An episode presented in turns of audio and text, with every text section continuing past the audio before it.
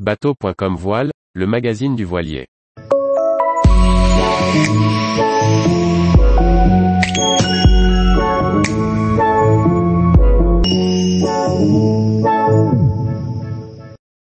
L'île de Tresco dans l'archipel des Scilly, un petit paradis pour les voiliers. Anne-Sophie Ponson. Lors d'une visite dans l'archipel des Scilly, un mouillage à Tresco est absolument indispensable. L'île recèle de véritables trésors et ses mouillages sont parmi les mieux abrités. Visite guidée de cette escale hors du commun. L'archipel des Scilly, au sud-ouest de l'Angleterre, est un véritable bijou. Il regroupe plus de 140 îles et îlots, dont 5 habités, Saint-Agnès, Saint-Maryse, Tresco, Saint-Martins et Brieur. Parmi elles, les mouillages de Tresco sont incontournables. Les voiliers peuvent aisément mouiller dans New Grimsby, entre Tresco et Brieur, sur les bouées.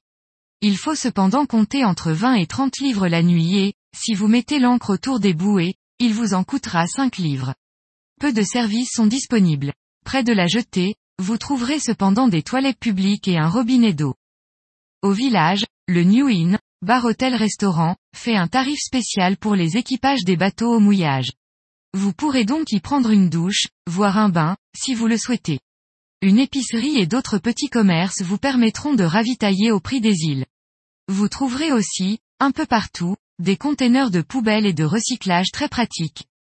À l'est de l'île, dans Old Grimsby, les mouillages peuvent se faire soit sur bouée payante, soit sur ancre un peu plus loin du village, mais à portée d'annexe. Les fonds de sable sont d'excellente tenue et accessibles même avec un bon tirant d'eau.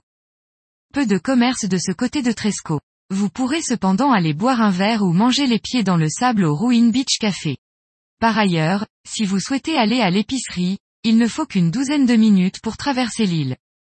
Dans l'idéal, même si une journée peut suffire, mieux vaut prévoir deux jours pour faire le tour de l'île. En effet, dans la moitié sud de l'île vous admirerez les jardins de l'abbaye, véritable merveille de végétation subtropicale, absolument étonnante sous des cieux anglo-saxons.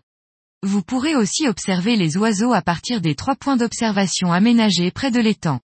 Ces belles balades vous feront passer par d'adorables petits sentiers bordés de champs et de haies bocagères. Dans la moitié nord, vous grimperez au sommet de Cromwell's Castle et admirerez la vue depuis King Charles Castle avant de parcourir la lande où gambadent de nombreux lapins. Vous pourrez ensuite atteindre la Old Blockhouse, tour d'armes qui date de la première moitié du XVIe siècle, avant de vous rendre à l'église Saint-Nicolas. Il ne faut pas oublier aussi les innombrables plages de Tresco, plus belles les unes que les autres, et ses jolis cottages pleins de charme. Les chanceux pourront aussi apercevoir des phoques lors des transferts en annexe et peut-être même des dauphins. Gare cependant au mauvais temps. Les îles de l'archipel étant relativement basses et les îlots et rochers très nombreux, il ne fait pas bon y rester lorsque le temps est trop mauvais. Dans ce cas-là, mieux vaut se replier sur les cornouailles. De même, il est difficile d'y trouver un mouillage qui ne soit pas rouleur lorsque la houle au large est vraiment importante. Retrouvez toute l'actualité de la voile sur le site bateau.com et n'oubliez pas de laisser 5 étoiles sur votre logiciel de podcast.